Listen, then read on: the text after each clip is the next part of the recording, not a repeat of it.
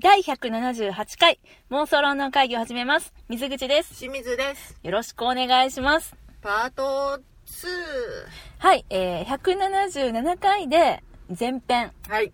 えー、ウィストン・チャーチル、ヒトラーから世界を救った男。はい。のネタバレなしの、というか、まあ、あの、あせいぜいあらすじまでの、あの、ね。ご紹介をさせていただきましたが、この後編では、はい。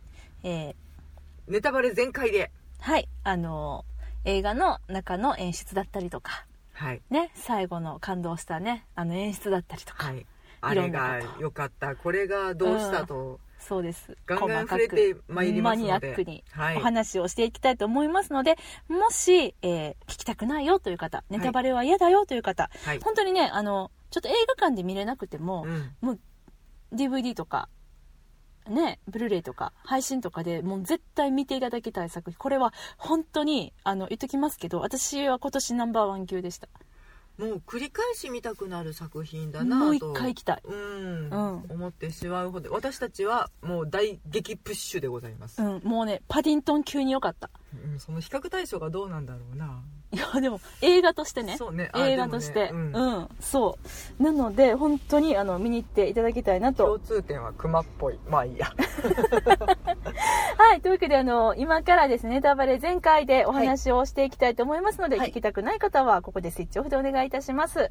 はい。スイッチオフいかがでしょうか？よろしいでしょうか？参りますよ。はい。えっと、まあ、まずね、と言いながら、ネタバレと言ってきながらね、うん。前半で私、監督のこととかについて何も触れずに終わってしまってたから、もういいんじゃね？すごい監督です。違うね、私、ジョー・ライト監督は、償いがすっごい好きで、印象的だったねそう、償いご存知知ですよね。もちろん皆さんね、あれにもダンケルクの戦い出てきております。ジェームス・バカボイさん主演のやつね。そうそうそう、バカボイってなんか、バカみたいに言うのやめてくれる。うん。裸でね、はい。であのー実は、えー今回脚本を書かれた、うん。えー方がですね、はい。えーこちら博士と彼女のセオリーね。うん。 Theory of Everything うん。をあの書かれましたアンソニー・マクカーテンさん。おマックやな。きっときっとスコットランド出身の方だね。だと思う。全員が全員そうだけでもないか。わかんないんだけどうん。ねあ違う。ニュージーランド生まれでした。えーニュージーでランド。もニュージーランド。うんだからへーあのまあイギリスはったんかな？イギリス領やったから昔、ねそういうことか。うんだからあのそこにね引っ越して行かれた方。なのかもですね。の、うん、から生まれたんじゃないですか。はーい。うん、というわけなんですけども本当にね私は今回も演出と脚本がもう見事だなとうん。思ったのでもうこの戦2人のことはもう争ものとは本当に思え見たかった。ないほどに美しかったねあ映像でしょ、うん。あのちょっと暗くはなかった？暗かった。暗かったけどその映画すごうん。かった。そう。一番最初に議会のシーンから始まるんだあのよね俯瞰ね。あれね。うん。ゾクッとした。すごいよね、うん。もう何百人もの議員たちが集まってう、ん。うわーって言うんだよね。なんかさうん。イギリスの国会って狭いよね そうだね。でもあれ忠実に再現したって言ってたからもうあのシーンよく見るんだけどうん、脚色してるわけではないんだよね。あの狭さっていうかなんかそう近さっていうのかな。なんかねおっさんがみちっとしてんの。確かに確かに。みっちりしてるうのん。あの感じでもああイギリスだねって思ううん。シーンのを真上から撮った絵から始まるっていうね。でもそこにチャーチルはいないそうなんですよ。これが憎いんだよね、うん。もうあのセオリーなんですけど、うん。そのえっと主役がなかなか出てこない、不在で始まるあのもう言うなればもうその風の谷のナウシカですよね。うんはいそうですねみんなが噂話をしているとかね。そうなんです、うん。どういうふうに思われている人間なんだっていうその周りの印象からうん。どんどん人物像を作り上げていって最後に「はい登場!」っていうね。そこまでの一連のシーンが、うん。もう本当にまあ、言ったらクラシカルな演出ですけれども、うん。使い古された。そうだね。でもそこまでが本当にすがすがしいうんチャーチル来たーってなったよね。不在の議会から始まって、あうん。とその新新任の秘書になる人かな？リリー・ジェームスちゃん演じるレイトンさん。はい。えー、と初めて出勤して、うん。どういう人だからどういうところに気をつけてなんてことを言われながら廊下をガンガンガンガン歩いていって、そえっと、ちょっと恐怖感とワクワクした感じとっていうところにうん。お客さんも一緒に乗っかって、さあどんな人が出てくるのかと思ったら寝起きのおっさんですわ。うそうあのトレードマークのうん。葉巻に、うん。こうベッドにねもうあのえっと寝起きのまま、うん。えーガウン着たまま、うん。枕を背に座ってます、うん。そこに葉巻加えて、まだあのカーテンも閉じられうた部屋にですね、うん。シュボッとあの火をはい。葉巻に火を灯し、うん。その灯された一瞬でふわっとシルエットが見えるっていうね、ん。来たってなるよね。あれは憎い演出でした。でね、ん。あのとても英国的な朝食をベッドに運んできてもらってでもそこにもお酒が並んでるのよね。そうなんです。もうアル中華ってぐらいね。毎日、とお酒飲みで有名だったのよね。そうそうそうそう。そうなんです。えっとねあの、まあ、彼のねうんキーワードとしてうん。酒好きである、うん。朝食にスコッチ。うん。昼食にシャンパン1本。はい。夕食でもう1本。うん。夜はブランデーとポートワイン。うん。というね、肝臓強くてよかったね。もうねこんだけ飲んでてもね90歳まであの大往生されてますんで。なんやっけなマティーニのうん。チャーチルレシピがあって。え特別な、うん、マティーニってなんやジンとベルガモットかうん。をなんか混ぜるお酒やねんけど、うん。みんなだからその割合にすごくうるさいのよ。でジンはこれじゃないとダメ。ベルガモットはこの種類じゃないあとっていう。れだもんね。007もさそうそう。すごいこだわっててそれをではなくシェイクでって言ってみたりね、そう。うん、それを真似するバカがどっかにいたりね、キングスマンとかね もうふざけてるよね。うん、だからマティーニといえば、もう本当にレシピがいろいろあって、個人のこだわりが出るっていうお酒らしいんですが、はい。チャーチルレシピが確かねはい。ベルガモットの瓶を眺めながらジンを飲む。ベルガモットは入れないの？どういうこと、もうねベルガモットの瓶を瓶をでもなんかね確か正面から見たら甘すぎるから横目でチラッと見ながらジンを飲む。うこれがマティーニだ。勝手にやっててください。はいそういうチャーチルさんでした。はあ。がね、まあ、いきなり登場するわけです。はい。でも本当に破天荒なねもうその一瞬で私さもうなんかあのいつも映画見るときに、うん。始まった瞬間にこれおもろいやつやってわかる？うん。わかる？その感覚よくそれ共有してますかな。うん。あの本当にあの幕が開い幕が開いてっていうか、うん。うん。うん。映画が始まった瞬間にうん。2人でバタバタなってる時あるよね、これええやつや。これ来面た。これ白いやつや。これちょっと集中するやつやでーって。そう。今回も本当にそれをですねうん。味わいました。もうまずもう最初の議会のシーンであ来たと思ったんやけどね。あの俯瞰は素晴らしかったね。でさその今回本当映像きれかったって話してるけど、うん。まああの後でね、まあ、セットに関してもどのぐらいこだわったかっていう話とかもしたいと思うけど、うん。あの照明がねうん。当て方がね、すっごく演劇的だったでしょ。そのでもそんななんかあの普通の人普通の人っていうか別に気にならない程度っていうか、うん。議会のシーンでもこうバンって喋る人のところにスポットライト的に当たったりとか、うん。であの意識的に暗いところもちゃんと作ってあるって感じかな。ものすごく光と影のコントラストが、うん。印象的なのはあの宮殿のシーンで、うん、え最初に謁見をするって言ってた時に、国王とね。うん、国王とチャーチルがあの本当に窓の前に立って2人のところにだけ日光が当たっていてうん刺すのようんうん刺すうん刺す刺すね。刺すライトっていうえっとのはねねサスペンションライト。それ、あのいわゆるスポットライトって言われるやつですね、うん上から落ちてきたりとかかするようなね、明かりがうん。日光の明かりがスーって落ちていて、うんその2人だけが本当に際立って見えるっていうのをあこれ来たねって思ったけど。そうそういうのをこう人工的な光じゃなくて、う その自然光も取り入れながら、ん、うちゃんとその光もその絵作りの一個としてもちろん全ての映画がそうやと思うんだけれども、うん。すっごくそういうところが多い作品でしたね。人物を見せうん。まあ、効果的に見せるためだけではない照明だったね。ねえ本当にうん。ね、いやーまあそういうねいやよかったな。今からじゃよかったところをずっと喋っていく感じになるのかしらね。そうやね。うん。じゃあ猫可愛かった。チャーチルはですね。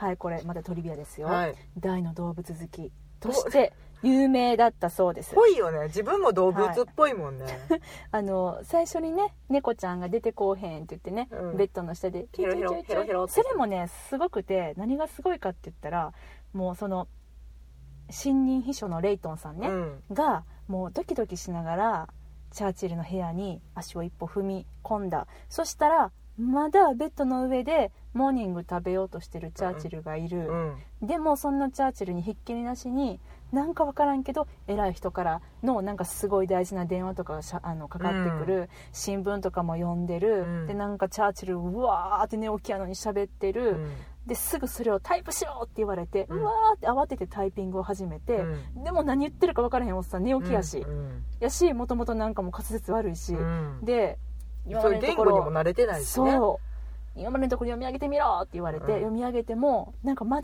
ってる、ん。めっちゃ怒られて、うん。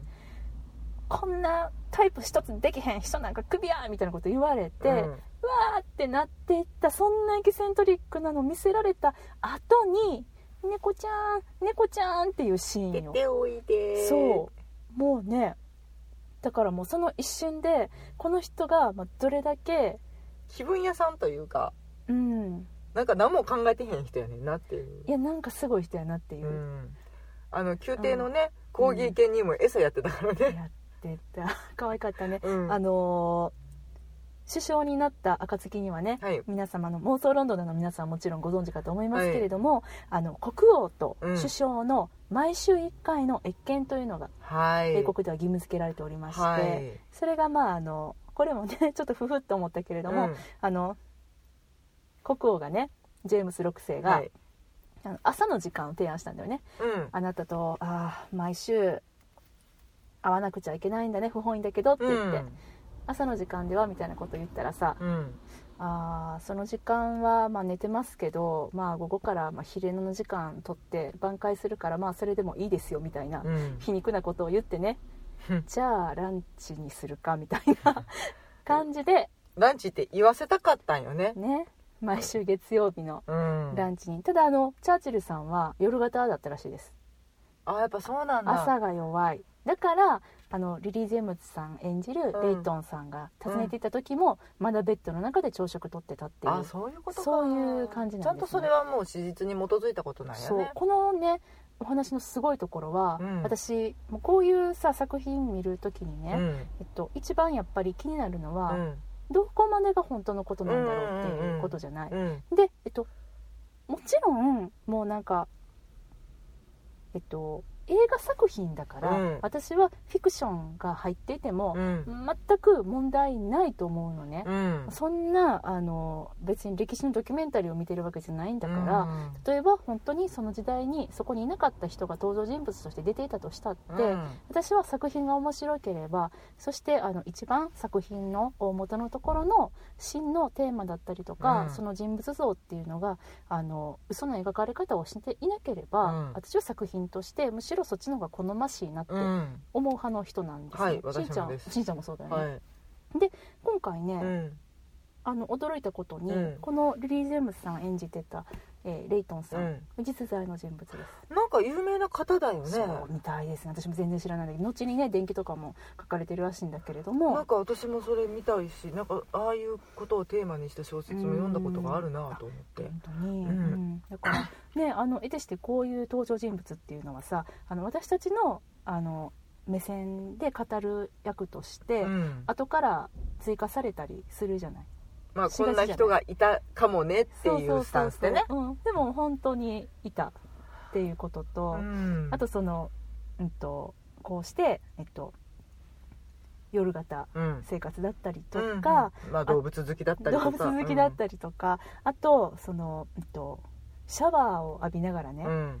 口述筆記させてたりとか、うん。ああいうのももう実際に本当にあったエピソードうん。であの一番今回そのほっこりしたっていうか印象的だった、うん。印象的に扱われてた、まあ、あの彼のトレードマーク伴った、うん。えっと、ビクトリーサイン。うん。これを最初に裏返してうん。うっかり取っちゃってでなんてこと。そう。やっちゃいけないよ、私たち妄想ロンドン会議でもあの世界でやってはいけないハンドサインっていう会をはいやりましたけれども、その本当にやってはいけない、ね、クソくらいポーズね裏ピース裏ピーはい、これをあのやってその写真が撮られてそれをこのえっとリリー・ジェームズさんうん。エンジェル・レイトンさんが「いや首相これはやったらあかんやつです」っていうふうに。の中では別の意味になりますってそうねそうそう。っていうふうに言ってたけれども、まあ、これがあのレイトンさんがあの言ったかどうかは別として、うん。この部下から指摘されてうん。気づいたっていうのも本当にあったエピソードなので、爆笑してたけどね。そう。あれ可愛かったよね、うん。特にその爆笑シーンっていうのがあの本当にそういうあの笑ったりするようなシーンっていうのがなかっただけに本当に際立ってたなっうんて。思った、もう張り詰めた状態がずっと続いていたから。もうねもう、うん。口開いたら戦争や言うてる時うんにそう。でね自分周りは自分の敵ばっかりでっていううん。ところもあって、うん。でもちょあのピースも一回練習してたのにね、そうだね。うんえーそうだね。はいまああのねチャーチルはそういうわけでこの高くこう数出した V サインで有名うん。だそうですビクねトリーってね。そうあの第二次世界大戦中の連合軍の陣営でよくこう用いられてたと、うん。うん、ですね。まあでもキャッチーでいいよね。うん。良き。うん、そういうなんかこの実際のあったエピソードっていうのをうん。ちゃんと取り入れて。踏まえた上で。踏まえであのねかつまあそれはフィクションでしょうって思う後半の展開になるんだけれども、はい。でももうそういうのがうまいこと綺麗に織り込まれてるから、うん。最後のもう本当に一番の見せ場と言ってもいい、うん。もうこれ以上無理だって落ち込んで落ち込んで落ち込んだ後のうん展開のもうとあるシーンっていうのが、はいまあ、話しますけどねこの後ね、はい。とあるシーンもがういいんちゃうか？そっか。うん。もうめちゃくちゃもうシーンに迫ってね、うん。もうさあのー何？国王が訪ねてきたじゃない、お部ね屋に。はい。なんか汚い私部屋やん。まあ汚い部屋汚い部屋本当に。来たらあかん思うぐらいのね、うんそう。なんかあれもねこだわりのセットやったみたいで。あそう、うん。なんか変わった形のベッドだったね。でっかいカウチみたいな。あれあの話する？あどの話なんですか？あのさ昔のさ人ってさ、うん、あのめっちゃ枕並べてさああねその印象あるね。ああそういえばなんか言ってたね。そう。あのえなんかそれって横たわってなくて半分起きてないみたいな寝方うんしてて、そういうなんかヨーロッパ系の人たちのね、うん。貴族のねお家ではねああいう感じで寝てるの多ない？あのいやヨーロッパのホテルの枕の数、あれね あれね、うん。私らいつも「ていてい!」ってあの これもいらんこれもいらんこれもいらんって。しんちゃんなんなら枕なしで寝てるもんね。そうそれはねバスタオル折るぐらいがちょうどいいんです私。まあねあのいろんな好みがあるからねはい。枕の高さはね、はい、私はまあ枕1個でいいかなぐらいのうん、普感じですけど、通そうでしょうよって思うけど、うん。なんぼほど出てきまんねんってなるからね、うん。なんかさ昔はこう全く寝てしまうのうは、ん。えっと死んでる人と勘違いして悪魔がさらっていくかもしれへんから、っうん。ていうそういう迷信を信じて、うん。みんな中途半端に寝てたんだおって、違います。生きてます。そう。死人じゃないですよって。死人と間違われないようにだって。ただあれがね、安眠できるのかいっていう。私でもそれに憧れてやったことがある。あのあのクッションマフマフ？そう、うん。だってさまあ私あの中学校の頃から、はいまあ、なんなら小学校の頃から、うん。すごくあの外国映画が好きやったからね、うん。出てくるもん何回もあれ。ね。憧れるよね。なんか大きなベッドに2人でマフマフマフマフしてるやつね。っていう印象がすごい多い。そうそうであのいや2人とも顔沈んでて見えませんやんかってよく思ってた。うん、2人って何？ああのカップルでね寝てはったりとかして、うんうんうん。うん枕にく頭が沈んじゃうからさ、はははは。でここにこう枕もあるやん、あーまだ間にも枕があるから、はいはいはいはい。この2人顔見てそういう意味ねそういう意味ね、うん。2人って何やろうと思ってんけど、うん、まあそのねはい。あの、まあ、そう寝方してみたことあったけど、うん。すっごいしんどかった。だよね。うん。まあ、そうなんだけどっていう寝方ができるカウチだよねっていう話をしたかっうん。まあ、首にも肩にも悪そうな。たうんベッドだよね。そう。う、うん、いろんな寝方にねやっぱり私はちっちゃい時から挑戦してたよ。んあなるほどね。ドラえもんに憧れたことなかったしんちゃん。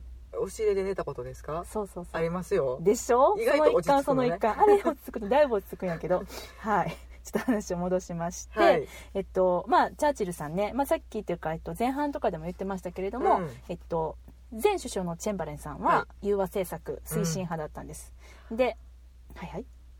今ね。息を飲んだね。うん。いやいやいやいやなんか、そのうん。国王ね、うん。えっと、当時誰だ？ジョージ6世6か世6世、うん。の前エドワードはい。8世うん。を巻き込んでまではい。ヒトラー側にってちょっとつこうとしているんではないかって言われるぐらいの政策だったんだよね、そうなんです。チェンバレン首相の方は、まあそれも、まあ、今となってね考えれば、うん。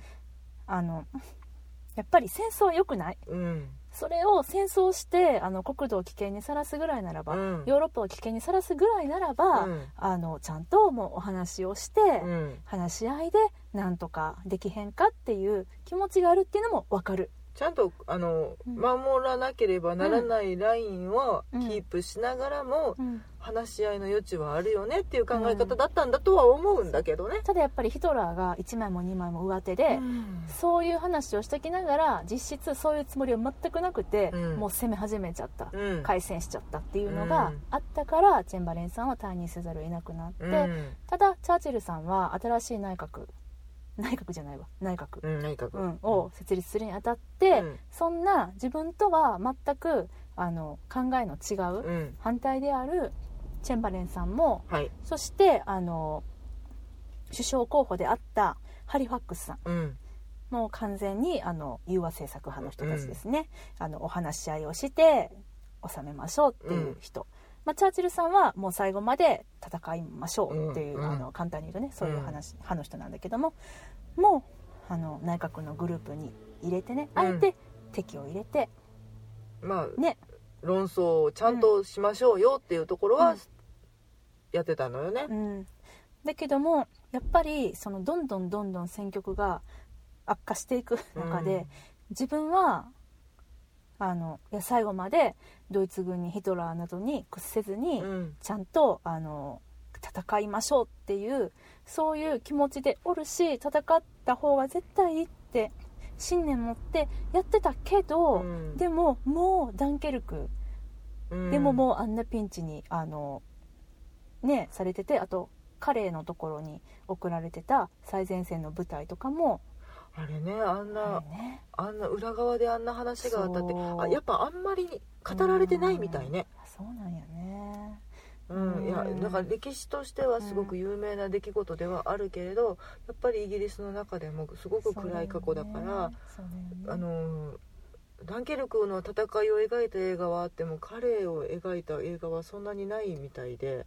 まあ言ったら彼はもう最前線で戦ってて、うん。結局そこでもうあのうんまあチャーチル自身も命令するシーンがあるんだけれども、うん。君たちは最前線で他のダンケルクとかの30万人の人たちを助けるために、うん。まあ、いわばおとりとなって、うん。最後までそこに残って戦いなさい。君たちを助ける予定はありませんっていうそういう電報を届けるんだよね。うん。その電報を打つシーンっていうのもあってうん。もうあそこねあれも泣いたな。うーん。なんかうん。イミテーションゲームそうね。そうやね。もうね第二次世界大戦の映画ねどんどん増えるから、もうね。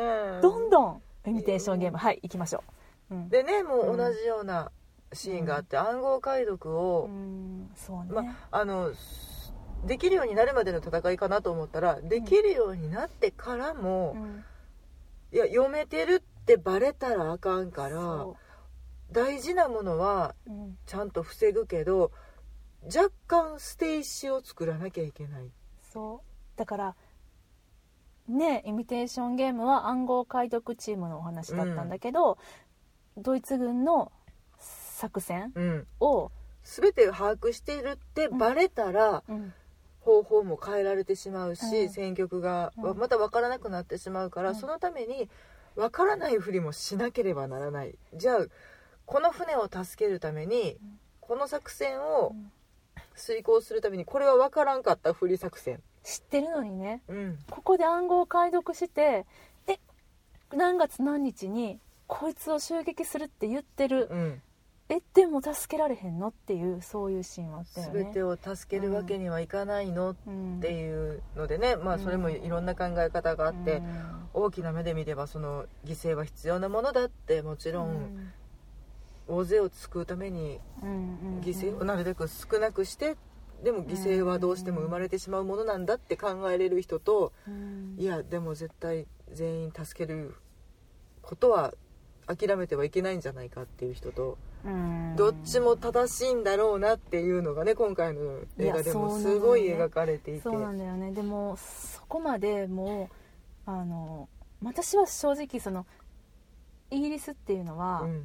うんと今まで一回も戦争に負けたことがないから、ダンケルクの戦いとかも、まあよくね描かれてて、うん。でもそれでもイギリスが戦地にはなってなくて、うん。よそで、まあ、戦っててっていうのやから、なんかその こんなに窮地に瀕してたんやなってうん。いうのを全然知らなかったから、うん。今回特にそれが一番ちょっと驚いたなっていう。そう自分がいかに知らんかったかっていうのを。なんかね言っても本土決戦ではないからっていうので、なんとなくちょっとのんびりしてたんかなってな本当に印象の話やねんけそうどそうそうそう。思ってたけど、うん。いやいやとんでもない。そうだよね。うん。で私もだからその戦争のこと何も知らなかった私も、うん。えこんなにピンチなんていうのはうん。もうじわじわもう差し迫ってくるんだよね、うん。私自身の気持ちも、うん。でそれと同じようにチャーチル自身がもう自分の信念っていうのは、うん。もちろん融和政策ではなくて、うん融和ではなく最後まで戦い抜くって。しかも、あの30万人うん。の戦士も助けるっていう、うん。その信念うん。だったんだけどね、うん。まあ、そのためにカレー見殺しっていうのもあるけどいやほんま辛いけどでも、まあ、どこを守るのかっていう、うん。今後そのナチスに屈しないで戦っていくためっていうのをもうすごくもうギリギリのところで信念持ってうん。やって、でもそんなチャーチルでさえもう自分がやってることが本当に正しいのかが分かんなくなって、でちょっともう和平交渉、うん融和政策交渉に入ってくれってもうぽつりとねうん。言うタイミングがあってあれもねふなんかこう普通やったらなんでそんな展開になるねんみたいに思うことがあったりするんだけど、うん。えさっきまでそっちって言っとったのに、うん。急になんで寝返んねんみたいな、急に気弱になりやがってっていうね。そう気弱になる演技しくさってみたいな。わ、かる？うん。うんでもなんか心が折れた瞬間なんやろな。っそう。ていうのがすごい。でうん、この映画にはその不自然さが全くなくて、それはしゃあないよなって。こんだけもう四面楚歌の状況で、うん頼りにしてた陽動部隊も全滅しちゃってう、ん。であのアメリカにうん。ダンケルクの部隊たちを助けるためにう、ん。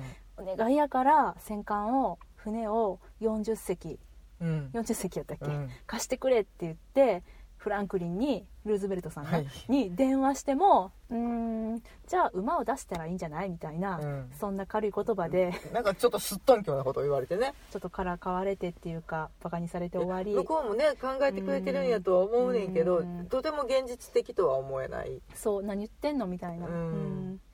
あんただしねうん。あとその秘書であるリリー・ジェームスちゃんが飾っていた写真「彼氏?」とかって聞いたら、うんお兄様でう、ん。でダンケルクうん。で亡くなっていたってうん。ういうのとかもなんかあれもすごい身に迫っているっていうか、今までちょっと絵空事っていうか、うん。ちょっと自分からは距離があるうん。地図上の戦争やったものが、うん。急に身近に迫ってきた瞬間やったんかなとか。そうだね。うん、うん。っていうのが本当にね嘘くさくなく描かれている、うん。もうなんかチャーチルの言葉心が手に取るように、うん。ね。えで国王のシーンですよ、はい。そんなもうなんか悩んで悩んでう、ん。もう自分でもどうしていいのか分かんないってぼーって寝室にいる、うん。ね。さっきあのベッドがっていう話をしてかうん。らちょっとぐるっと回って戻ってきたけど、やっと。やっと戻ってきたけど。そこにねあの君のことはし君を選びたくなかったってうん。最初に言ってたジョージ6世がはい。夜中に訪ねてくるんですうよね、ん。で訪ねてきて、まあ、何を言うのかと思ったら、うん。あれ本当に感動したんだけどさ、私は君のことを支持するうん。って言うんだよね、えそうやった一切を支持するっていうね。うん、なんで私が君を首相にしたか分かるかって言って。ヒトラーが唯一恐れた男だったからだって。う、わーみたいな。でそのチェンバレン氏が融和政策とか進めようとしてた時に、うん。やっぱりその 前に断然もう反対反対ってやってたのが、うん。チャーチル氏で。うん。ヒトラーからしたらあのチェンバレンの方がそれはありがたいよね。融和政策進めてくれるのも話し合いの席にね、ついてくれる方がそりゃあね、もうなんならちょっとこううまいことね、うん、何枚舌かで騙すこともできるかもしねできたかもしれへん。イギリス人の二枚舌に勝てるかな。いやーもうヒトラーはねこの人は本当ねもうなんかすごいからね。うーん。ごめん今放送禁止用語言おうとしてちょっと自主規制した。あオッケーオッケー、うん。よかった。うん、まあね。だからえそうだったの？と思って。うーん。そこにねもう私はもううーっときて。しかも皆さん覚えてますか？私が前半で。ね。努力友情勝利って言いましたけど、はい。友情です。ここで初めての私たちは真の友になれたねっていう。でここういうお話できる人おれんかおらんかって。そうこれまで。ね。うん。うん。しかもその国王もその自分の身柄をねうん。どこに置いとくのがいいんかってことでも悩んでて、うん。カナダの カナダからいやうちにあの安全のためにね、うん。亡命しておいでよみたいなことも、亡命じゃないな。亡命？身を隠す安全な場所に。疎開？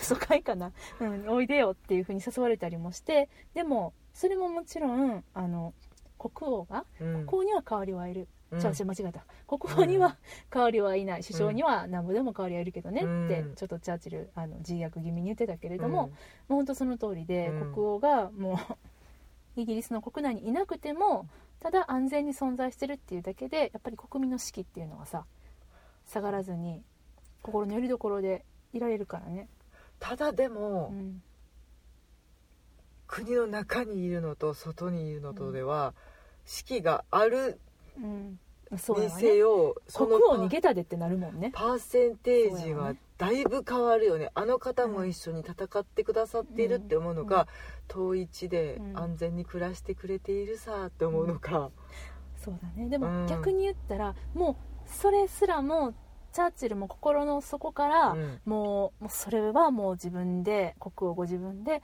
もうあのお決めになってくださいって、うん。私には止められへんっていうほどに、もうイギリスがそんだけもうヒトラーの脅威にさらされてたっていううのね現れでもあるよね。だからもういつ自分の国が本当に爆撃されてもおかしくないっていう状況で、で国王にしても、うん。だチャーチルがねそれまでに国民に若干嘘ついてんのよね、そうなんです。あの英国王のスピーチという映画でもね、はい。あのもう象徴的に使われてましたけれども、BBC ラジオ放送、はい。ここでですねもう、ね、日本でもそうやったけど、うん。日本も敗戦間近の時にさ、うん。もう日本軍は勝ってますみたいな、うん。いやいやいやもうそこら中の家から鍋とか徴収してるのに勝ってますも何もないでしょって感じやけども、うん。そういうもうギリギリのダンケルクの戦いとかでも、うん。もうもう負け戦目前みたいな時やったけど、うん。皆さん安心してください。イギリス軍フランス軍連合連合軍はもうあの元気にやってます的な、うん。勝ってますみたいな。これもう少しで大丈夫みたいなことを言ってるけど、いやいやいやいやっていう不安ってやっぱりどっか絶対伝わっていくものやけど、うん。言うてはるから信じるしかないやんって。うん、だからまあチャーチルとしてはさ、うん。そのすごい今が危ない状況だってうん。いうことよりも、そうやってあのまあ、士気を下げないっていう、ね、そうそう嘘やけどそっちを選んだんやろうなとは思うんだよね、でもねその国王が、うん。その夜にねうん。真の友となったその日の夜にね、うん。言うんだよねチャーチルに。なんか本当に危ないことを分からせて覚悟も決めさせないかんし、でも彼らの生の声を街に出て聞いてみたらって、うん、そう迷いに迷ってるうん。チャーチルね、私は一体どうするべきなんだろうって、うん。首相として融和政策をするのがいいのか、うんこのまま戦い続ける方がいいのかって、うん。本当にあの時のゲイリーうん。すごかったよね魂抜けた感、うん。ぼーって座ってて。ボケたって思った。なんでやねん。おおじいちゃんおじいちゃんになったって。なんか一気にその、老けたよね。うん気力で保っていた部分がな、うんぽっきり折れた瞬間に本当魂抜けるっていうか魂がなくなった状態魂抜ける演技 なかなかできへんで。ねえぼんやりしてて。うん。でまあねあの冒頭で語られているけどバスに乗ったこともない。地下鉄なんぞ。うん。一回乗ろうとしたけど逃げ出したわいって言ってるチャーチルが大冒険に出るんだよね。そうなの。どこの姫かって感じだけどね。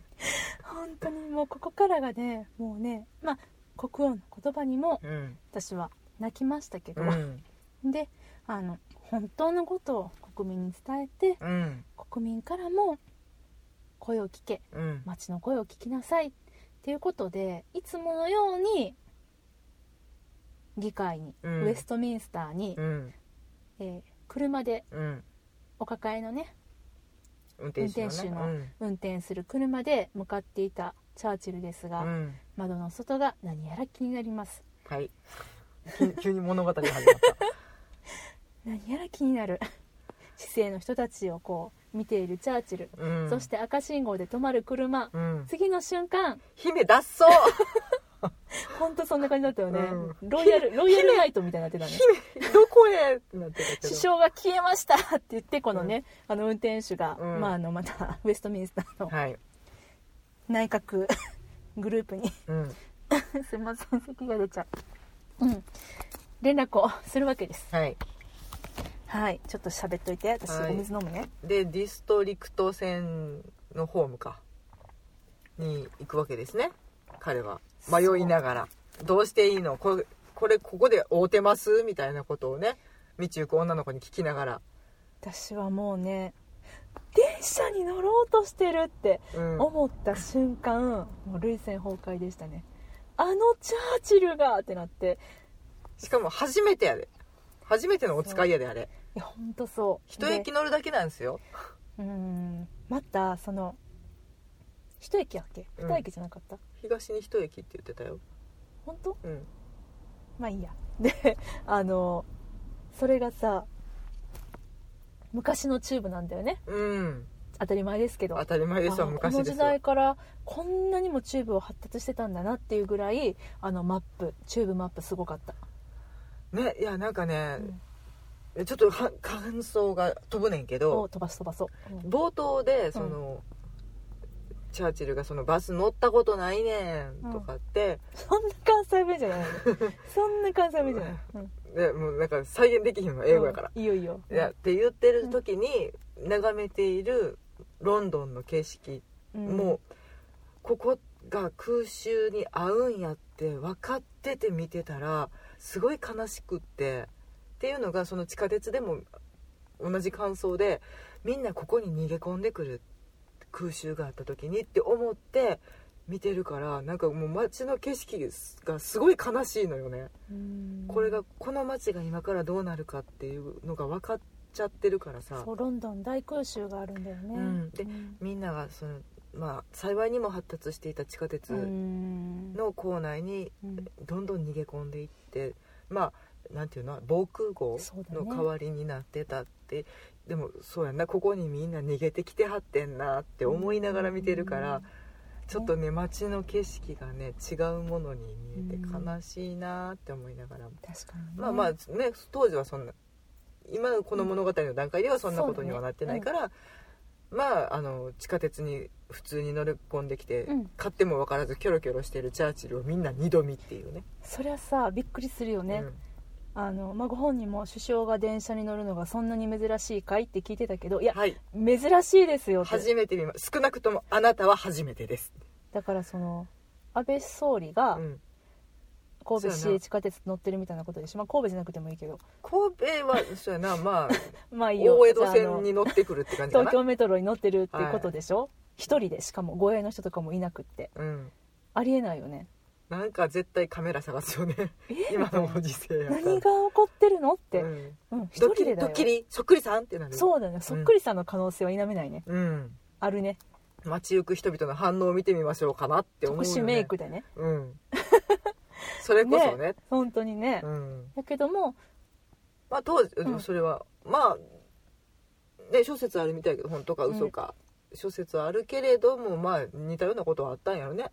ああそのチ地下ャーチル。鉄に乗るっていうのは。それはねわかんない。フィクションかもうんっていうのもあるしだから、うん。まあでも似たようなエピソードもあったんかなとか、うん。まあたとえそこがもう完全フィクションだったとしても、うん。っていうか多分フィクションやと思うねあんなん。うん。だったとしても私はもう全然全然問題ないですって思うほどにむしろよくぞここにフィクション塊持ってきたなってぐらいあのもうブラボーなシーンだったんですけれども、まあ、みんなどう思うって車内で聞いてうん。実はこうなっているうん。こういう道もある。うん、僕はこう思ってたけど自信ないねん。どう思う？ってみあの一人一人に名前を聞いてね「そうあなたは誰？あなたは誰?」って一人一人名前を聞いた上でちゃんと意見を聞いてでもう彼らの意見は一致団結。うん、もう最後まで戦い抜くぞっていう、ねそういう意見だったんだけど私その国王からねうん。市政の人々の声を聞いてごらんっていうふうに言われた時に、うん。どうやって聞くんかな？どういう聞き方すんのかなって思ってたのよ、でも、まあ、あの姫脱走うん。からの地下鉄っていう展開でしかもうん。冒頭で、そのそれこそあのバスなんか乗るもんじゃないし、うん。もうあのストライキがあってえっとストライキ？何だっけ？なんかの時にもう仕方なく、うん。えっと、地下鉄を使うことになったけど、うん。もう一瞬であの地下鉄使わずに、うん。もう地上に上がってきたあんなもん使えたもんじゃないみたいなうん。ことを言ってた人が地下鉄に行ったっていうそのね選んだねあれをね。感動。だからもう伏線が憎いと思って、これがアンダーグラウンドか言うてたもんね。そう。そうなんだよ、ね、見たことなかったんやねそう。そのシーンが、まあ、多分そこまで重ねてきたものがもう本当にすごく良かったからあの言ったら陳腐なシーンですよ。そうもう展開は読めてるのよ。全部。うん。首相とうん。市政の人々がうん地下鉄の中でほんの一息の間、うん。心を通わせ、うん。そして人々の心を知るみたいな、うん。そういうまあちょっと多分あのやり方間違えたら甘すぎるシーンになりかねないんだけど、うん。もうここはもうゲイリーの名演と、はい。これまで積み重ねてきたエピソードと、うん。あの可愛い子役とネバー言ってた。そうネバー 可愛かったなあの子。泣いてるの？って聞いてたけど、うんそう。可愛い。そんな言い方やった。そんな言い方だからイメージイメイージ、メージ。そうやったけどあの本当にあれは名シーンだなとうん思いました、もうそこからのね。名演説に次ぐ名演説ですよ。下院議員でまず下院の人たちの心をつかみう、んねあれもすごかったね。まあそこでなんか小手調べといううか、ん。なんか予行練習みたいな感じもちょっとあるんかなと思いながらもうん。なんかねそその本当に地下鉄のなんなんとかなんとかうん。アビゲイルさん、うん。なんとかジェームズさんみたいな。ホリー、さんみたいなね、うん、名前を全部読み上げて、うん。彼はこう言ったんだ。たねマッチの裏に書いてるんだよ名前うん。メモってね、ちゃんと書いてんのね。あれも泣けたわ。うん。私どう、こんなん覚えられへんと思ったもん。あの地下鉄の中で一人一人名前聞き出してさ「うん、君は誰々だね。誰々だね」っていや覚えてると思ってたけど、うん。ちゃんと書いてた。書いてるやんマッチの裏に。よくできた政治家ですわほほんまに。んまですよ、ううんんでで彼はこう思ったんだって、うん。でこうん。この奥さんはこんな不安があったんだ、うん。バーって全部言って、なんかあれさ私すごいなと思ったけど、うん。まさか、まあ、ちょっと急に思い立って、うん車降りて乗った地下鉄で出会った人からうん。もらった意見だとはそうそう思わせない、うん。ちゃんと市政の人々の意見を私は特別な場を設けて、うん。あの聞き取りました。そして今ここで発表しますみたいな感じに言ってたでしょ、うん。さすが言葉を武器にして戦う男と思った。それまあちょバチ貸して言うてた人だと思そうね。そうそうそうやね。なんかあ全然違うように聞こえると思って、うん。すごいなってあれでも思った。あれもでもうん。うまいことねやりよるよね。うん。やりよったわ。チャーチルやりよったわ。でそう。でそれでその会員の人たちのさ人心を掌握したわけじゃない。そうですね。まさにそので通もり。一致団結。うん。そこでも戦うおう。ん。っんてなってもうん。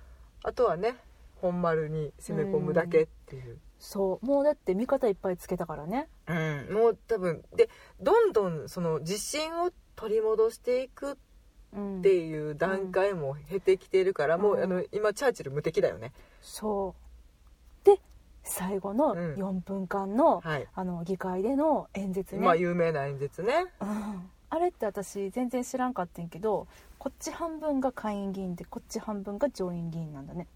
あそうえあ違うの？なんか「そうなんだ。ウォー」ってこっちの人が言ってたからさ。ああれなんか与党と野党やと思ってた勝手に。あそういうことなの？はいまたここでもアホなことをしております。すいません。私が私がアホです。うん。いつか調べます？ちゃんと調べます。え普通なんかそうなんか党によって分かれて座るなとそうや思ってな。保守党ととかいうことか。うんかなと勝手に思ってた。だから片っぽだけはうん。その賛同を示すね、うん。なんか紙を振るとかひらひらさせるのが。あれもね。あれもまた素晴らしき小道具やったね。うん。だチからねェンバレン。チェンバレン派の人やろうん。チェンバレン派じゃないチャーチル派の人たちが何？はうん。なんか言ったらうん「賛成賛成」ってうんうんうん。紙をずーっと振っててだからはえっと議会のうん。右手？右手。右手の人たちはずーっとひらひらひらひらうん。いいぞいいぞいいぞいいぞその通りだってうん。ひらひらひらひらって紙を振ってんねんけどあの左半分の人たちはチンってしてるのよねでもうんだからチチェンバレンの一挙手一投足をあそうそうそう。見てて。でもなんかちょっと我慢ができなくって手だけ動かしてるあ人とか。やってたねこうやって。うん。うん。うん。あのほんまに今今って言ってうんうんすごいうん。今にも賛同したいのうにん。我慢してうるん。でだからそれはそれで別の熱を持った左半分の人を前うにん。もう超名演説。そうです。もうここも本当にもうお約束っちゃお約束の伏線っていうか、うん。一番最初にあの最初の議会にえー欠席していた。うん。あ違う違う欠席じゃないわ、えっと、最初にし首相を就任した時に、同じように演説をしました、うん。チャーチルさん、うん。割と熱のこもった演説だったけれども、無反応で終わるという。それは何でかって言ったらまああのこっち側のね左側の人たちうん。はみんなチェンバレン氏があの懐からですね、うん。ハンカチのような何やの返しのようなやつ。ハンカチっハンぽかった。カチかな、なんかチリシに見えたけど私にはうん。うん。硬いハンカチっぽかった。そうだよね。うん。を上に上げたら賛同だぞみたいな、うん。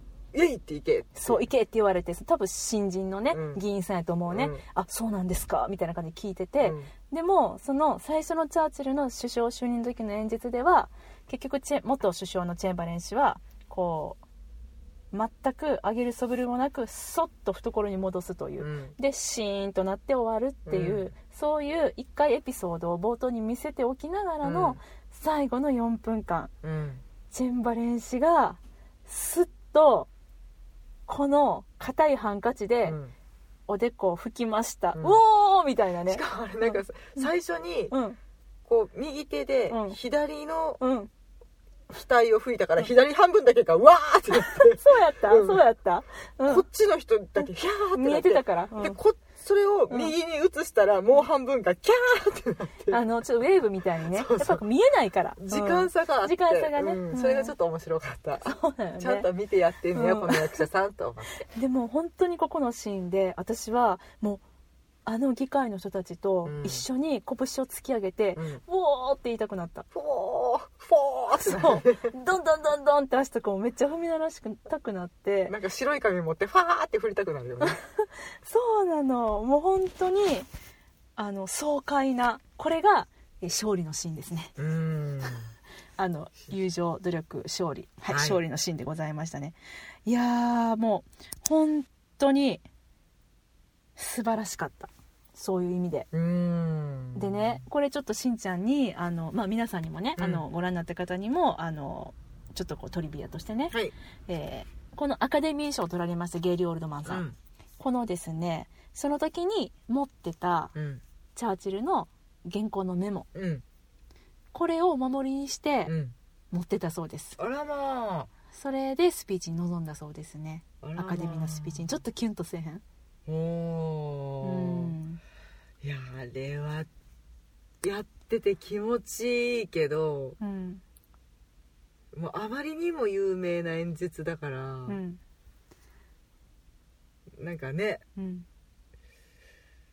いやもう実際のやつがなんか残ってないんだよね。って聞いたけどなんかあ再現したあうんうんうん。どっかで別撮りしたその演説は残ってるけどって言って、なんか。実際はそうらしいけどうんうんうん。ただでもとても有名な演説を自分がやらなきゃいけないってなったらそりゃすごいプレッシャーやろなと思って、そうだよね、いやーもうほんまにあの演説はすごいなと思った。なんかリーダーっていうのはこうやって人々の心を掌握してうん。士気を高めていくんやなっていう。それでもう本当にねこれラッキーにもっていう言葉しか私ないなと思うんだけども、私ずっとねダンケルクを見た時から、うん。あのずっと不思議に思ってたことがあって、うん。まあその民間船をねうん。何百800とかやったっけな？850からなんかううん。んあの用意して、うん。それでみんなで迎えに行かしたって言ってるけど、その時にねなんで民間船は撃たれずにうんうんうんうん無事にみんな帰っていったんやろって思わんかった、思った。でもなんか30メートル以下の船とかって言ってたけど。うん、私もだからあなんかレーダーに映らへんのかなとか ちっちゃいから見逃されたんかなとか思ったけ不可条約がなんかがあんの？違うね。この時にね、うん。ヒットラーさんがうん。気まぐれにうん。攻撃を中止してるの中止命令が出たんだって。なんか何日間か本当に動かなかったんだよね。それがその時なんだって、ほんまに気まぐれやなって思ったけど。うん、でその後にね、うん。あのヒットラーはチャーチルに歌詞を作ったったみたいなことを言ってたとも言ってなかったともっていう感じらしいんだけれどももう本当に運でしかないっていうか。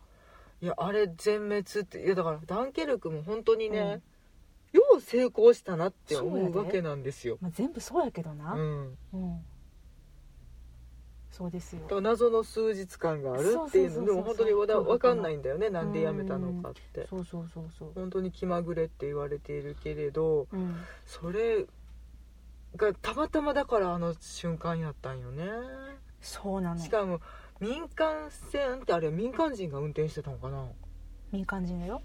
てなったらもう本当に、もう民間人の犠牲を出すわけにはいかないけどそこまで切羽詰まってるってことよね。当そうよ、あの人たちの命がけやもんね、うん、でもお国のためにお国のためにかわからんで、うん。ちょっとそれは日本的やったね、うん。あのもう戦ってる兵士たちを助けるためにっていうので、みんな民間の人たちもだからあの出動していったんだよね。海を渡ってくる無数の船っていうのが、うんもう英国人の心の中にとても刻み込まれているんだなっていうのをあのシーンを見ながらパイレーツロックを思い出していた私がいたからね、なるほどね、うん、船で迎えに行くっていう、はい。燃えるんだなってういうのは。ん。まあやっぱね海洋王国でもあるから。まあね、う本当に海軍がうん。発達しててでもそれでももうその海軍すら動けないって、そうだよ。もうん。うほんまに四面楚歌だよね。そんなギリギリやってんなって、ダンケルクの時はもう一兵士の目線でからしか見れなかったから私たち、うん。うんもうねあの気持ちはトミーだったし。あそこの視点でしかないから、他がどうなってるかもうん。ほとんどわからない状態うん。でだ、から逆にどこまでやばいのかっていうのがうん。分かってなかったけどこの今回の見て、うん。相当やばかってんなっていうのがだってあの、うん。無数にピンが刺さった地図のあのうん。唯一の点やったわけでしょ、そうですよ。そりゃあね。うん。まあ、ただそのチャーチル氏がその撤退してきた30万人の,、うん。あのダンケルクの兵士たちをもう、何？勇気ある脱退うん。撤退うん。だって言っても褒めたたえたっていう、うん。それも素晴らしいなって思うよね、うん。そういう風に首相が言ったら、うん。そうかってやっぱりみんな思うし、間違ってなかったんだっうん。てうん。思わないとね本当に。だから本当にあの言葉の使い方がうまいな、うん。リーダーだなすごいなっていう風に思いました。まあ、なんか対局から見れば別にそこで戦争を回避できたわけでは決してないから、うん、そうなんだよね、うんただうん。そこであの戦いに勝て勝てたんだ。うん。私たちは勝つ勝つんだっていう意志を持たせ続けることができたっていうのは、やっぱそのチャーチル首相ならではそうやね。彼にしかできないことやったんかなとは思う、そうだね、うん、うん。ちょっと違うけど小泉首相みたいな感じだったのかな。ああそうかな、ちょっとこう人々の心をねぐっと掴む、そしてちょっとこう今までにやらなかったようなことをやってみたりとか。うんうん。チャレンジャーだよね、うん。というふうには思います。ただねすごい私あの映画良かったから、うん。めっちゃチャーチルにも興味持ったし、うん。あの本当に感動したっていうふうにツイッターでねうん。あのアップしてたら、うん。あのたまたまえっとイギリス在住の方かな、はい。ご親族があのえっとえ何？あ横文字忘れちゃった。横文字って。横文字。英語でもないんだね。え？っとねちょっと探すわ。喋っといて。なんでであじゃあえっとうん。とんでもなくプチトリビア。はい。冒頭のうん。リリー・ジェームズちゃんが一回外に泣きないがら出て、出た。でも電報を託されて託された。戻ってきます。はい。そのシーンで「えっと」って。うん寝室でなんかワイワイなってるチはいはい。ャーチルに「えっと宮殿からです」うん。って電報を渡すシーンのメイドさんに注目。プチー！うん。あれですね。あのーナショナルシアターライブの「お気に召すまま」に出ていたはあ。パッチー・フェランちゃん。パッツィどれやっけ？えっと可愛いいとこの子。あ私たちがこの子可愛いねって言ってた子。あのすっごくすっごく不思議な魅力のある子。そうあの私たちの可愛いは多分ちょっと耳麗しい系の可愛いじゃないって言ったらパッツィちゃんにちょっと失礼やねんけどもえっとあのファニーな感じ。ファニーファニーうん。えっと宝島うでん。主人公の女の子をやってた、はい。パッチー・フェランちゃんでした。はい。すごくね？あの一瞬だけ。すごい。役名メイド。そうなんや、はい。これを見破った私すげえ。すごい一瞬で分かった。んうん。あパッチーやって思って。全然気づかへんかった。さっきだからその、水口にやってからすごい必死で探して、うん。やっぱりそうやっていうことが分かって。言いたかったことってそれ？そう。なんかねすっごいもったいぶって急に「あ」とか言い出して「え何?」って言ったら「後で言う」って言うから「後で言うって何？いつ言うん?」って聞いたら「収録で言う」って言うから忘れてたけどそれのことやったんや。これでした。パッツィちゃんね。なんか嬉しいね知ってる役者さんがそうやって出てたらね。なんかね、うん。ああ頑張ってるって思って、ね、ほんまにこんなワンシーンもったいねっていうところねに出てました。そうやうねいや私もそのメイドさんおってことは覚えてる。そこだけ本当に。うん。あとは出てないの？見てないと思う、へえそうなんや、うん。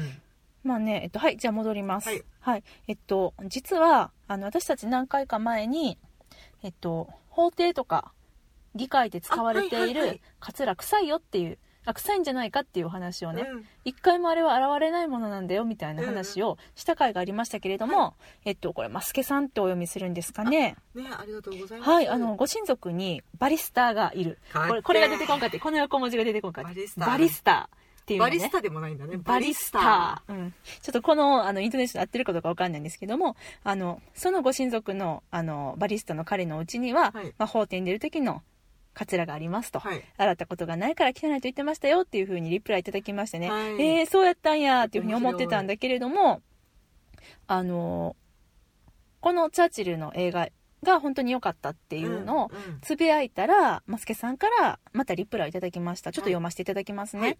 あのチャーチルの映画ですか？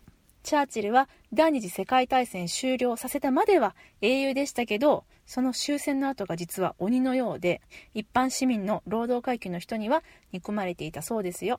亡くなった英国側の祖父はチャーチルとマンチェスターにあった自分の工場を守るために対峙したと聞かされました。うん。っていう風にね。うん。まあだから本当に彼の奇跡の瞬間だったのかなっていううんうんうん。本当にそれにまではね政治家としてもとても嫌われていたっていうのも、まあ、そうだ物語ってるよね。そりゃそうや。であんだけねエキセントリックな、うん。あの感じの性格の人やったらまあ別に聞いても驚きはないって感じなんだけど、うん。その、うんとまあ、何が言いたいかっていうと、うん。やっぱりあのいい面も悪い面もあるし、うん。もう本当にその一瞬を切り取った映画だったんだなっていうことと、うん。もうこれを機にうん。興味を持った方は、ぜひあのチャーチルが晩年どういうことをしていったのかとか。そうだね。うん。そういうことも、まあ、私自身もちょっとあの気になったから、うん。なんか本でも読んでみたいなというふうに。まあねここの時代でだからそれこそその、ね、ノーラン監督の「ダンケルク」だったりとか、英国王のスピーチだったりとかあとあ今ネットフリックスでやってるのかな「ザ・クラウンやってますねね。うん」ああいうのを見てだから歴史の裏側裏側をどんどん見ていけるっていうのがすごい幸運なことだし楽しいなと思って。ほんまにね私ねあの歴史はうん。映画で学んでるもん。うん。ほんまやで、でだからそれでいろんな方向から見て同時進行のものを、うん、あそうかこれとこれって一緒の時期だったんや、うんうんうん。そうあの今回出てらっしゃったクリスティーン・スコット・トーマスさん。はい、奥さんですね、うんうんうん。チャーチル夫人やられてましたけど、はい。とても美人さん。めちゃくちゃ綺麗やった、ね、うん。なんかあの不思議な髪型やったけど、いやちゃんとでもあ夜にああやってカーラー巻いて、うん。でそうなんねんなっあてちゃんとピン止めを中に仕込むんやなそうそうそう思った、うん、やってかっこいいななと思った。なんかあんなあのおばあさん？おばあさんって言ったら失礼やな、ねマダム？マダムになりたいなって思いました、うん。なんかね最後軍服着て写真撮られてたりとかしてそうだね。面白かったけど彼女がさだうちらはナショナルシアターライブでヘレン・ミレンさん版を見たけど、はい、ザ・オーディエンス。うん、クリスティン・スコット・トーマスさんもやられてたよね。ザ・オーディエンスを、はい。あされてたんや、うん。そうなんだねその時はエリザベス2世の立場でチャーチルに謁見してるやんって思ったらちょっと面白いなと思って、そうだうん。ね、いやだからそのシーンがあったから、あれなんであの人あの2人会ってたんやろうと思って、はあはあはあ。めっちゃ調べたらチャーチルは2回首あそうい相にうことかなっていたって。それでなんだね。そうそうそう。確かにチャーチルと会ってた、うん。てか同じ名前の人いっぱいいるから別人かなって思ったりもしたいやでもあの時に、うん。あの客席がうわーってなったのはあれはウィンストン・チャーチルだってねそのわーってなる瞬間っていうのがいくつもあって、うん。サッチャーの時が一番わーってなったね。あれはね爆笑を含むわーやったね。そうやね。いやいや来た来たうーん。とうとう来たーみたいな。女同士の戦いファイみたいなやつね。うん。そうそうそう。いやーまあやったけどもはい。まあそんなねあの映画でございますよ。であのこの映画の本当に憎いなと思うところは、はい。実はエンディングの最後にはい、ございます。何が起こった？しんちゃん言ってごらん。うん、授業が終わった。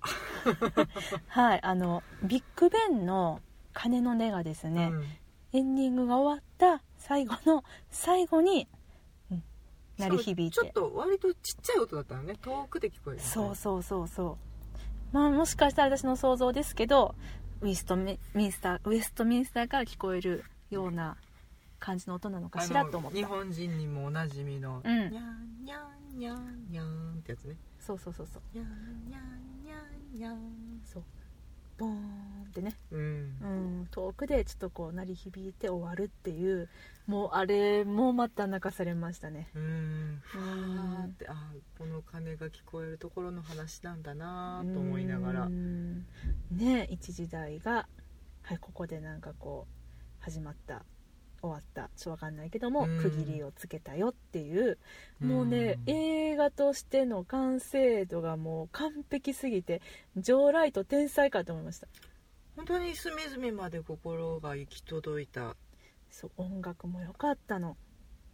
取り立ててねなんか印象的ではないけれどずーっと割とピアノの旋律が主だったんだけれども、うん。ちょっとこう心情に沿った音楽の使いか、使われ方で、うん。あの私ちょっとすぐ音楽気になっちゃう人やから、うん。あの今回も割とそこに注目して聴いてたんだけれども、えっと、パディントン2の曲をされてた方でございました。もうじゃあうん。トップクリエイターが揃ってたんだね、揃ってますね。で私たちが大好きなものが、全部揃ってる、まあ、つまり英国映画ってことでございますね、はいでもねウェストミンスタうん。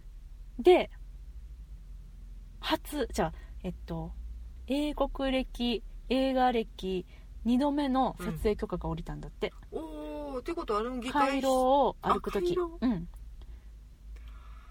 あのえっ、とみんながひ噂話をしてるシーン？ちょっとねそこですっていう私もあの後から知った情報やからわからないんだけどもあのチャーチルが歩いてるって歩いたシーンああそうなんや、うん、だからどこっていうのがね私だからもう一回見たいなと思っちゃったりするんだけどうねうん、あのすごくあの厳重なうん。体制も撮影クルーも全て厳重にチェック受けてそらそうだわな。でもうもう決められたタイムスケジュール通りに動いたらしい、うーん面白い。うん、であの私すごく、えっと、セットの話をちょっとすると、面白いなと思ったのは戦時曲はい。ねちょっとこの地下に作られている、うん。天井の低い、うん。あのもう穴本当に蔵ね。戦争指令室うん。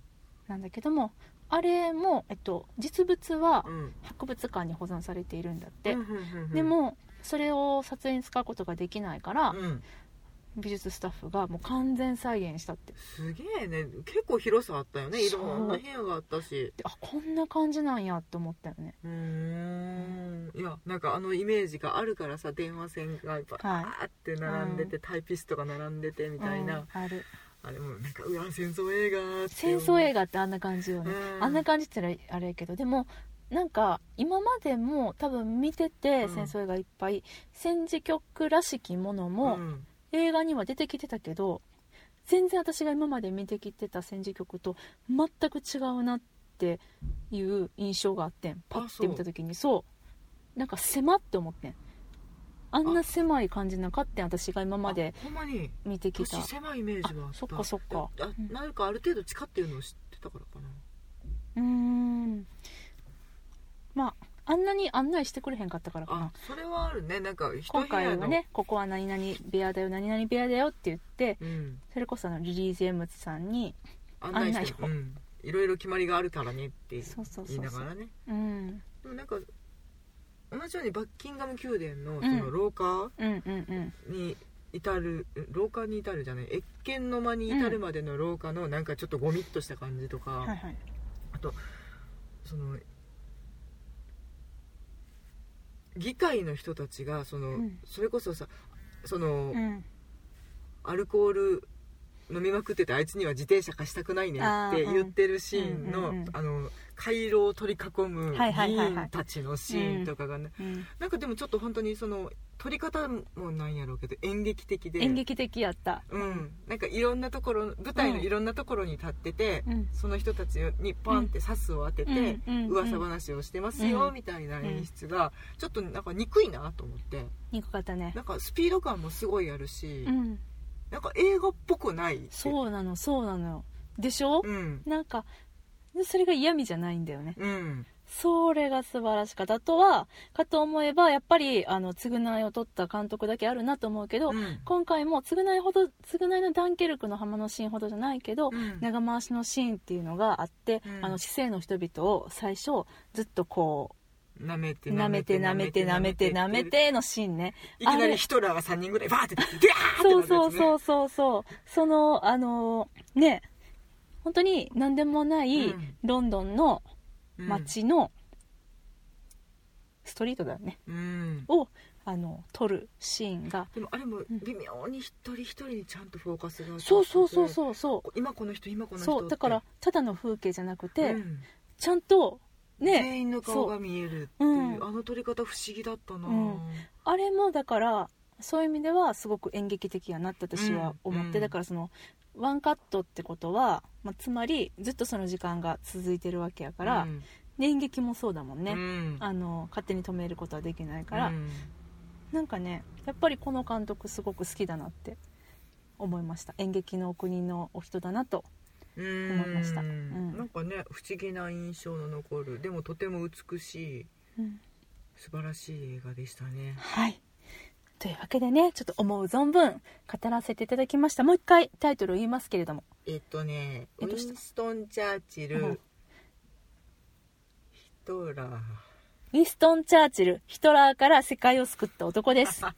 現代はダーケストアワー、うん、そうですね。ね。夜明け前が一番暗いってやつですうね、ん。本当にね、まあ、ちょっとまああの現代を聞いた時にあそういう映画かって思ったんだけど、うん。ウィストン・チャーチルヒトラーから世界を救った男って言われてもなんか、ふーんって感じやったけど、うん。なんか本当に歴史映画っぽく感じちゃうけど、うん。なんかもうちょっと魅力的な放題付けでもな日本人にとってはウィストン・チャーチルって言った方がキャッチーやもんなうーんとか思いながらこう複雑な気持ちにさせてくれる放題ではありました。ね。うん。もうしゃあないねこれはね。こればっかりはね。うん。なんかでも第2弾の構想があるとかないとか。どういうこと？でゲイリーがなんか言ってるとか言ってないとかえじゃあ市政の人々にとって鬼と嫌われてるようになった頃。のいやまだなんか戦時中のなんとか作戦。1個前のやつ。失敗したやつ。